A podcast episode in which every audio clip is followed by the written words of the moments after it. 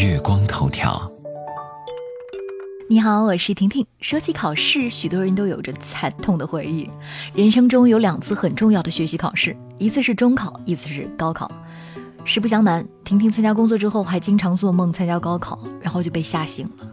网上也有各种类型和版本的段子调侃考试，比如有的说出完考场问同学：“刚才考的数学好像挺简单的呀。”然后别人说：“刚才考的是化学。”不过最新的版本可能是，刚刚的鸡汤分享传单内容不错哦。然后对方说，刚才那是数学试卷。近日，在长沙职业技术学院的期末考试工科应用数学试题中，出现了心灵鸡汤加土味情话答题提示语，令考生眼前一亮。考试仿佛没有那么可怕了，还有一点点可爱。比如试卷选择题的地方写着，如果在仅有的四个选项中都不能找到对的那一个。那么将来如何在十几亿人中找到对的那个他呢？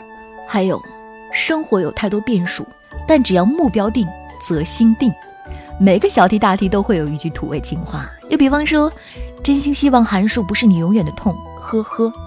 假如生活欺骗了你，不要悲伤，不要心急，仔细观察，冷静思考，定能跳出思维的怪圈。这份试卷其实是学校的一位副教授谢金云出的。谢老师长期致力于研究应用数学，在试卷的出卷人处写下了“和你一起快乐学习的人”。谢老师利用许多名言警句和古诗文，甚至是流行语来作为考试题目的提示语，让学生们受到人文熏陶。人文学和数学进行了结合之后，就有了这份心灵试卷。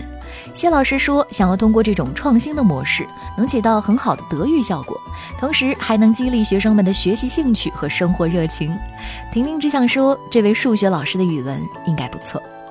其实临近期末，不少小伙伴都有这个感受。现在的期末考试有点意思，考试形式不再单一，做卷子可不简单了。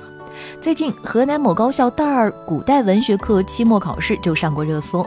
先说明一下，这是一个开卷考试，但并不容易。老师明明给了精准可靠的考试范围，也诚实守信的出了题，但你一看到试卷，字是读得懂的，可连成题目就让人懵了。婷婷给你说几个题目，看你会不会冒出答题思路哈。结合本人姓名，论证《西游记》是自己所写的。主持一个饭局，请《聊斋志异》中人物吃饭。给金陵十二钗某一钗找对象，并简要说明原因，这样的问题你会答吗？这样的问题并不是脑筋急转弯，而是古代文学课期末考试的试题。网友赐名“神仙考题”。有网友直言，这题有创意啊，能激发想象力，还能杜绝抄袭。但也有人质疑，考题是不是太天马行空，没办法检验学生的真实水平。试题的出题人张彩丽老师解释说，其实这些考题并不是需要学生进行多么严谨的论证，主要是希望学生在答案中体现出对文学作品的了解。大部分题目都需要联系原著内容作答，从答案里能看出学生对于文学作品的熟悉和掌握程度。